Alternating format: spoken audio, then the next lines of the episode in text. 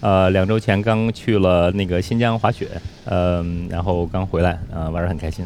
新疆那个地方呢，它就是因为在在整个欧亚大陆中间，它的雪很干燥，大家所以大家觉得粉雪就是大家最喜喜欢的那种最好的，虽然是最好品质的雪，就是粉雪。那还有一还有一点呢，就是说玩儿来讲的话，就是比较异域风情嘛，不像东北的样子，大家都是比较感觉有点像内地啊，但跟内地差不多的样子。吃的话就看个人了。呃，像我个人很很习惯新疆的这个饮食，啊，吃的很开心。二零二一年三月，新疆的雪季快要结束了，不过趁着可可托海还有大片的粉雪，Roger 第二次飞到新疆滑雪。第一次去新疆，四年前去那个禾木，就阿勒也是在阿勒泰地区，那个时候我们可能啊还不是这个很热的时候，所以呢没什么人。那时候就我们我们四个，我们三三个朋友，我们四个人在那滑，然后一直就我们四个人。然后这次去的话，我们去那个可可托海那边，基本上到后来酒店没有房间，找不到房间。然后我们退房的时候，那酒店老板娘跟我说：“你们要退房，太好了，我终于有房间了，因为好多人在在在在排队呢。” Roger 是户外品牌 Patagonia 中国大陆区的负责人。那次的新疆之旅，他觉得变化很大，滑雪已经成了一个很多人开始参与，特别是年轻人喜欢玩的活动。没有做过什么太。深的这种调研，但是目测的话，其实平均年龄比，呃几年前要年轻了很多。大部分是年轻人，而且很多南方人在在参与。这种风潮也让一些拥有得天独厚的滑雪条件和优美景致的地方，快速成为滑雪胜地。二十年前，Roger 第一次去崇礼滑雪，连个吊椅都没有，大家是坐着吉普车上山，然后滑下来的。到了晚上，零下二十多度，他们住的招待所没有暖气。所有人都缩在睡袋里瑟瑟发抖。但是现在崇礼你去看，其实已经不输于欧洲或者美国一些很有名的那种滑雪小镇了。所以我觉得新疆其实现在的其实起点还蛮高的，起码这酒这个酒店里还有暖气。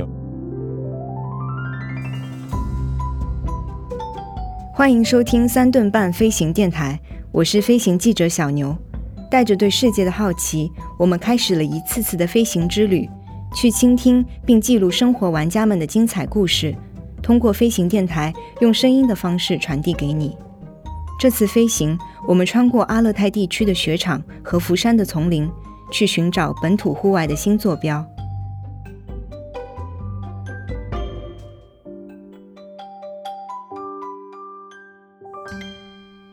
事实上，Roger 在新疆和崇礼的观察，只是国内滑雪热的一个缩影。在过去几个雪季里，中国的滑雪人次都在大幅度增长。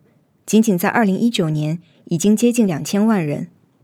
不只是滑雪，越来越多的年轻人涌入户外，接触起露营、冲浪和攀岩，在互联网上掀起一轮轮风潮。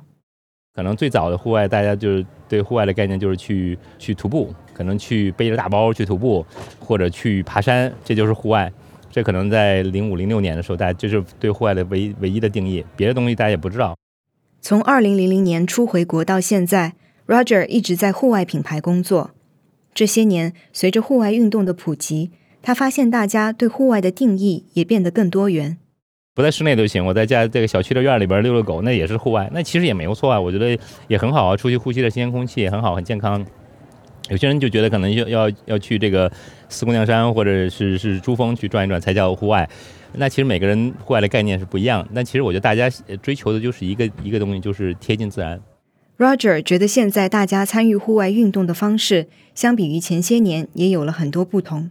随着产业发展和社交媒体上的各色展示，有意思的玩法可以说是层出不穷。我们去新疆这这次我认了几个朋友，特别好玩。南方人在新疆滑雪。西北对吧？西北边陲滑雪好像很有意思，不但玩这个，他们他们夏天还玩那个风筝冲浪，就一个这个冲浪板的样子，然后呢有一个像一个降落伞一样的这样一个一个东西，把有风的话自己兜起来。然后呢，更有意思了，他们带着他们的风筝呢到了新疆，然后呢他们就可以踩着滑雪板，然后呢把风筝放起来，然后在一个有风的情况下，可以在在在雪地上滑行。就户外的，我觉得一个好处，不像是奥运会，你看。必须必须是这个动作，必须是这个动作。你跑个一百米，只能在这个道路跑。它规定场地规定很好，户外其实没有场地的。你到大自然就是场地，你想玩什么都可以玩什么，没有一定之之规，你必须得去完成这个规定动作或者那个动动作。所以所以其实户外运动种类很多多很多，很自由。对，这个是我觉得是自己能想到，你自己的创造力是是是唯一的制约。不只是人们越来越会玩，这两年因为疫情的缘故，比较难出国旅行，户外玩家们更多的把目光聚焦在国内，发觉其实中国有天然的环境优势，能够支持户外运动的发展。中国这块有个很很大的优势呢，就是说它这个。地大物博嘛，国土面积这么大，这个这个地理环境啊，气候环境的变化是这个是是非常大的，所以呃有很多有条件做这些事情的地方呢，我觉得很多还没有被发现。像我自己来说吧，就是我们这我觉得新疆就是一个很大的发现啊。那么说呢，我们会发现哇，这个原来中国就有这么好的。滑雪的这种这种条件一点儿不输于这个我们去过像像这些美国的落基山脉啊，或者说呃欧洲这个阿尔卑斯山这种一点不是这种自然条件的，那可能需要一些呃比较合理的一些好的一些开发，来这个比较可持续性的开发，能够把这块做成做成一个好的这种呃户外玩家的一个能够呃能够就是长时间的很长久一些可以可以这个。呃，可以享受、可以来玩的一些地方。我在那那方就碰到一对呃北京去的夫妇，在那个地方也待了两个月了，然后在可可托海滑雪，他们就是滑雪，滑两个月了。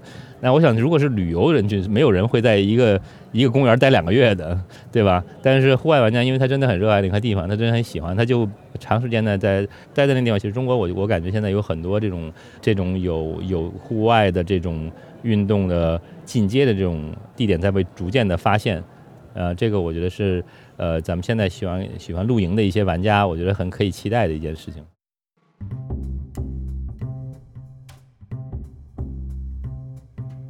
这几年，更多的人走到户外，创造多样的玩法，整个户外市场看起来也是一片欣欣向荣。在这个过程中，一批新兴的国产户外品牌从国际代工厂走出来，创造自己的品牌故事，被越来越多的玩家青睐。我们最容易被别人诟病的就是，你没有设计，你的产品是抄别人的，你的产产品质量很差，那你只能去低价竞争，日积月月累，这好长时间就是一直经历在这种环境当中，对我的触动特别大，我就觉得，咦，这个中国要如果有一个品牌，可能会很好。这是王吉刚，大约在十年前，他创立了帐篷品牌自由之魂。这几年，很多山友们在说。自由之魂已经成为了户外产品线中的国货之光。上学的时候特别调皮，家里看我没什么希望了。我辍学以后呢，就开始让我找工作。那恰巧呢，在我们家附近有一个韩国的企业，然后他是做那个帐篷的专业帐篷的。然后我十六岁的时候就进入了那个帐篷的工厂，一开始是在那个车间里面做那个缝纫啊，还有生产啊，还有质感啊那些普通的工作。王吉刚所在的工厂位于青岛。主攻帐篷的制作。刚进工厂的前七年，王吉刚在车间工作，接触到了帐杆制作、排料裁剪等关于做帐篷的各个环节。后来，他被调去了工厂新成立的研发部门，跟随一个韩国帐篷设计师学习。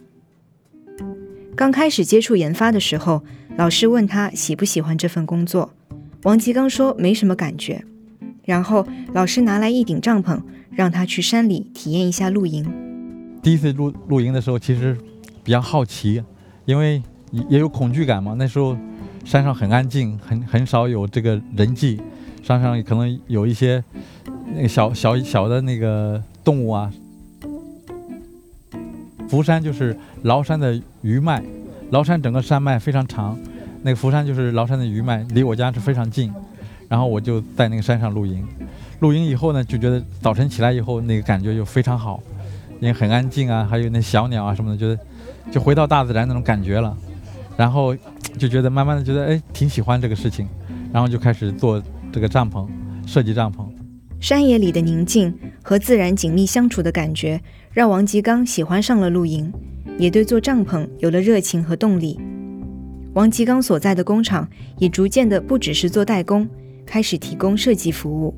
普通工厂是 OEM，就是别人会给你一个板，然后你把它缝制出来，然后报价，然后做出来就可以了。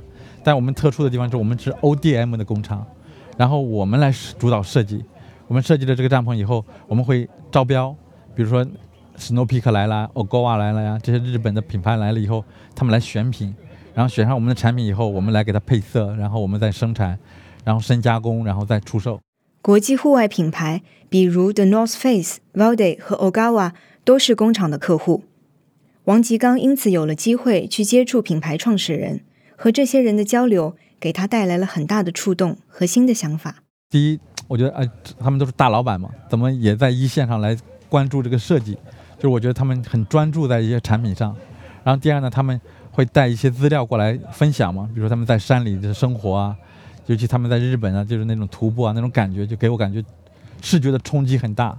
我觉得哎，这个福山太小了，就是。我可以去日本啊，去北欧啊，去那地方徒步会更好。然后他们也会讲一些关于品牌的理念、品牌的故事啊。然后，当然有时候他会触动你，就他会说，呃，中国就是一个加工的一个地方，没有品牌。其实那个时候已经有了一些品牌，但是在他们眼里觉得这个有点微不足道。中国如果有一个品牌，可能会很好。抱着这样的想法，二零一零年。王吉刚离开了工作十七年的工厂，几个月后，王吉刚便创立了帐篷品牌“自由之魂”。我想有一个名字能够代表我的那个心境，然后我就翻那个户外探险的那个杂志。那时候户外探险的杂志是比较火的，还有很多纸媒，就是关于这个驴友的。那个驴友正在是一个上升阶段，然后我就翻了一个图稿，图稿的正就是首页的反面是在介绍那个金冰镐奖。就是中国攀登的那个奖项，最高奖项嘛，讲的就是那个严冬冬和周鹏攀登这个幺眉峰的故事。然后这个幺眉峰的线路就叫自由之魂。自由之魂是一条完全由中国人自己登顶的全新路线的名称，也是两位攀登者的组合名号。自由之魂路线的登顶获得了2010年国际金冰镐奖的提名，那是国际登山界含金量最高的奖项。我觉得这个跟我当时的心境很契合，然后，尤其他们那句话说，这个，这个这次攀登在中国的阿式攀登史上具有里程碑式的意义。那我觉得，如果我们做成一个品牌，它是不是也是有里程碑式的意义？就代表中国有一个高端的品牌，虽然可能很小众，但是会被老外认可，觉得哎，这个中国人做的，哎，很很厉害，很牛。那我我就注册了这个商标，然后就开始慢慢的做这个品牌。想法有了，王吉刚便开始行动。想做中国品牌，那么就要先了解中国市场。然后我就在阿里巴巴上搜，然后搜了搜完以后，我我其实很吃惊的，就是阿里巴巴上有一千五百多家帐篷工厂在做，但是呢，更让我吃惊的是，所有的帐篷的定价都是在五六百块钱以下，都是很便宜。然后呢，说坦白的讲，就是都很丑。王吉刚觉得不如做点真正的好东西，于是他买了一流的设备。进口的优质原材料，开始生产高品质的帐篷。以后觉得我不应该便宜卖掉它，我不舍得卖。我觉得如果我便宜卖了以后，我觉得我会心里会不安，然后我就定价就比较贵。然后那个时候呢，也没有那个推广的渠道，我就在那个中国有一个八二户八二六四的户外资料网，我就在上面写那个资料，写一些关于帐篷的文章。当然，呃，现在来看有的也是有点不对，因为。市场正在成长的，但是做这个传统的这个驴友的帐篷其实非常辛苦。它第一，它的圈子很小，卖的不多。其实我们一开始卖这个帐篷的时候，因为定价太高，前两年都没有卖掉。我我攒的钱，前两年就都耗光了。在第一次二零二二零一二年的时候，就有点动摇了，就是没有钱了，想不想做继续做下去？但是。有有一个朋友吧，指点一下，就是他是看过我们的产品，他说你的产品是没有问题的，你的经营思路是有问题的。说我也看你写了很多文章，但我没有看到实物，我没有去摸它，我怎么知道它值不值钱？然后他说你先去推广，让它进入市场便宜点，让大家了解它。然后我们就做了一次促销，然后慢慢的让产品进入市场，慢慢有人认可，就开始慢慢有人买我们的产品。自由之魂慢慢被盘活之后，开始去到日本参加各种展会活动。新鲜的接触让王吉刚对户外露营也有了新的认知。逐渐的，自由之魂不只是推出针对探险、徒步露营的帐篷，还推出了适合家庭露营等各类满足不同需求的帐篷。在国内的销售表现稳定之后，自由之魂计划进入更成熟的日韩市场。但在进入韩国的时候，一开始并不顺利。即便王吉刚在韩国找到了一个厉害的代理商，也还是要做出很大程度的让步，要让出利润，要把中文的 logo 换成英文的。这些王吉刚一开始都照做了。我把大部分的利润让给他了，因为他没有信心在韩国推广一个中国品牌，他从来没有做过，即使他在韩国已经很成功了。然后第二呢，他说我们要国际化，他说你最好不要用中国的 logo，他可能觉得哎。因为以前中国的商品都很便宜嘛，但我如果卖的这么贵，他那帐篷卖的超级贵，他说会不会有市场接受他？他有点担心。但现在这个顾虑有点打消了，是因为什么？比如说他卖我们的期货嘛，他要了一百五十个，我们定了那个英文的 logo 了，我们特别按照他要求做了，他在韩国很快卖掉了，然后他要第二批货，但是他的期货是要到七月份。我说我有货，但是上面都是我们 logo 的，我们在大陆卖的，在中国卖的，他就说哎。那我要拿过去试试，要不要？啊，我说 OK 啊，然后他就拿了我们的商品在日本卖，在韩国卖，有中国 logo 的，一样被抢光了。然后我们的粉丝现在这个六千九百多，就是我们的粉丝里面有很多就会用我们的帐篷人会发表这个这些这些图片，就日本的客户很多，就是我们觉得哎，他认可了你是一个中国的品牌，他就哎这个中中国品牌也可以做做的很好。那其实给我带来的这个成就感和那个虚荣心的满足。我觉得比赚钱要要快乐。如今，自由之魂有着非常完备的产品线，也以优质中国帐篷品牌的身份走出了国门。王吉刚越来越自信了，他依旧喜欢做帐篷，并且做帐篷这件事对他来说也有着一种使命感。其实，呃，从创业开始吧，有很多人觉得，哎，你创业无非是为了钱。我觉得，如果说想要做好一个品牌，绝对不能为了钱，这个可能懂的人自然懂吧。有的人他觉得，哎，你太夸张了，你你做生意怎么能不想赚钱呢？但是如果你的出发点不是热爱的话，你一定不会把它做到极致。就是你要做到极致的话，你要倾尽全力。比如说你要让日本人满意，日本人可能在一个审美的最高层面上，那你只能用你的产品去打动他。你说美丽的语言，你说的再好再天花乱坠，你的产品不行，那都是零。但是你的产品很好，很棒，那他认可的先是你的产品，比如说他会看通过你的产品知道你是一个什么样的人，所以说你必须要热爱它。这个热爱这件事情简直是太大的力量了，对吧？就就是它可以让你真的就是废寝忘食啊。这个我身边成功的朋友大多都是这么过来的，呃，咱们这这次来的那个那个王吉刚，就是你跟他聊天，你就会发现。呃，那是一个极度自信的人，他的自信完全来自于他的产品，完全来自于他的那个产品的用心的结果。每次我跟他聊天都有这个收获，就是那也是他今年第十年，我们才第二年，那也是我们一直在学习的榜样。就是哪怕我们十年之后也能像他一样，就是靠产品站在这儿。一鸣是食粮商店的创始人，他的品牌主要做一些户外风格的实木家具。现在卖的最好的单品是一个木质蛋卷桌。蛋卷桌能像瑜伽垫一样卷着，或是折叠收纳，方便携带，在家里或是户外都可以轻松摆起来。今天早上来一个朋友说，说他说你们家蛋卷桌为什么那个缝这么大，别人家都很小很多。我跟他解释，就是我们家桌子为什么那么大，就是我们平衡了一个关系，就是呃，就是我们的桌子是它是可以直接这么正向的就卷起来的，然后放的时候你就直接摊开就行了。你现在想，好像，好像不就应该是这样的吗？就是好的设计就是这样的，好的设计就是你觉得它应该就是这样，那就对了。但是，大多数桌子都是这个桌面都要把它翻过来再去卷，然后然后翻过来就掏着用，就它是一个不太不太，呃，符合人类正常的这种习惯的。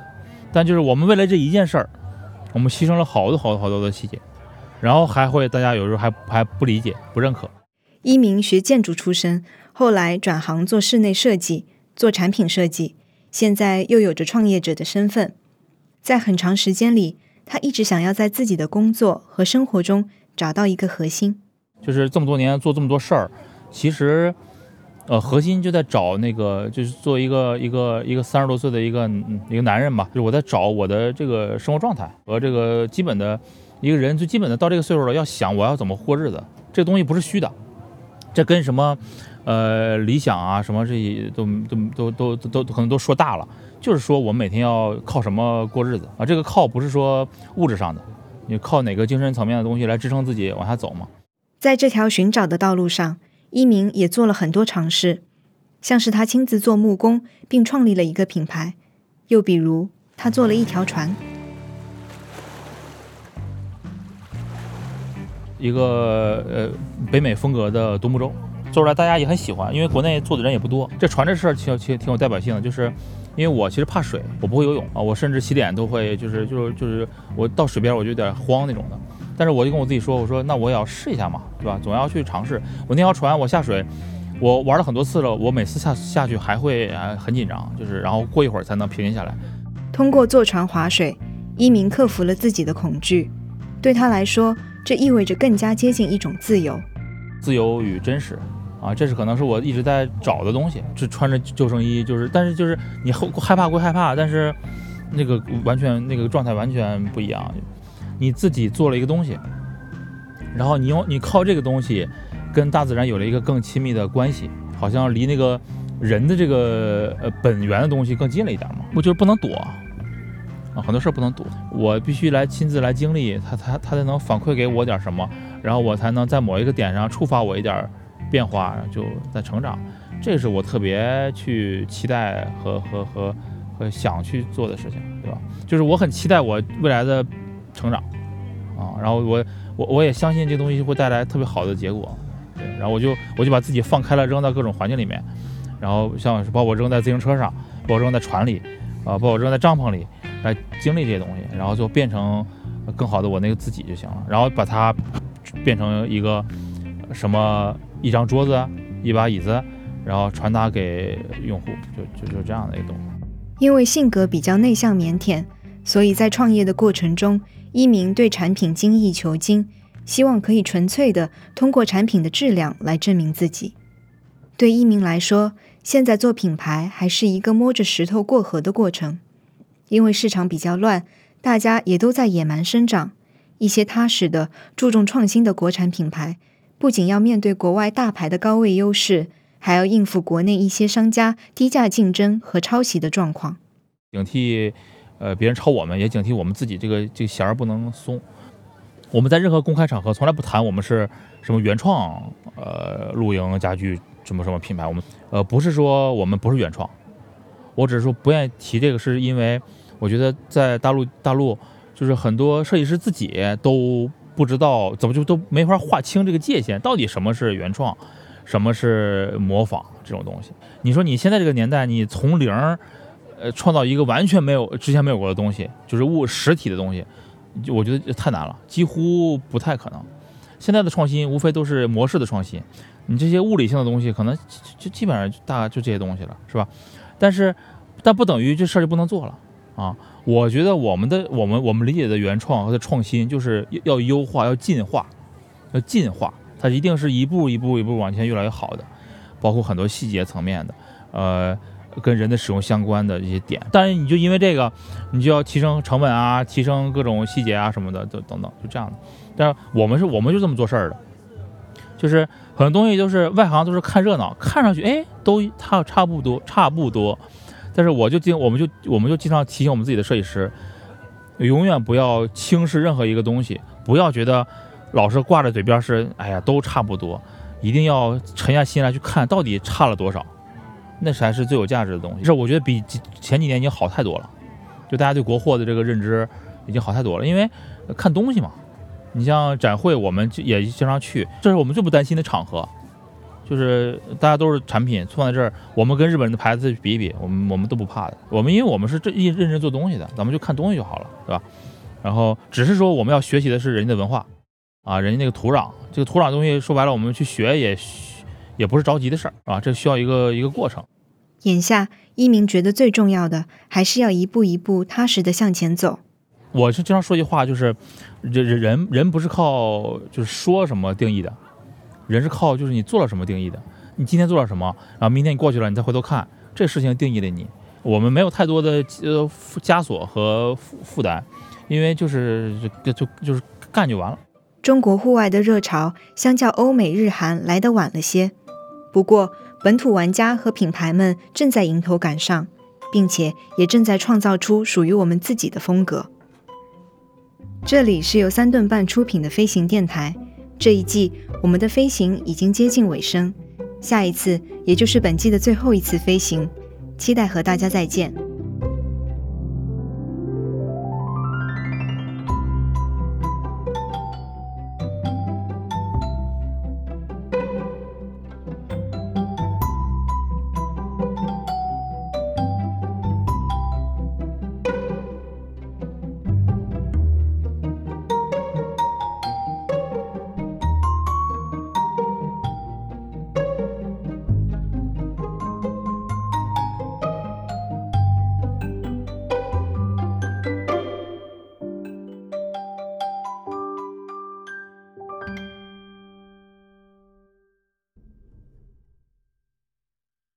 中国这个其实是一个户外的天堂，因为你你想自然地貌多少丰富啊，西藏、新疆、内蒙，是吧？你你不要这么远好了，你就四川、云南，条件多少好了，不要说高海拔，低海拔我们杭州也很好啊。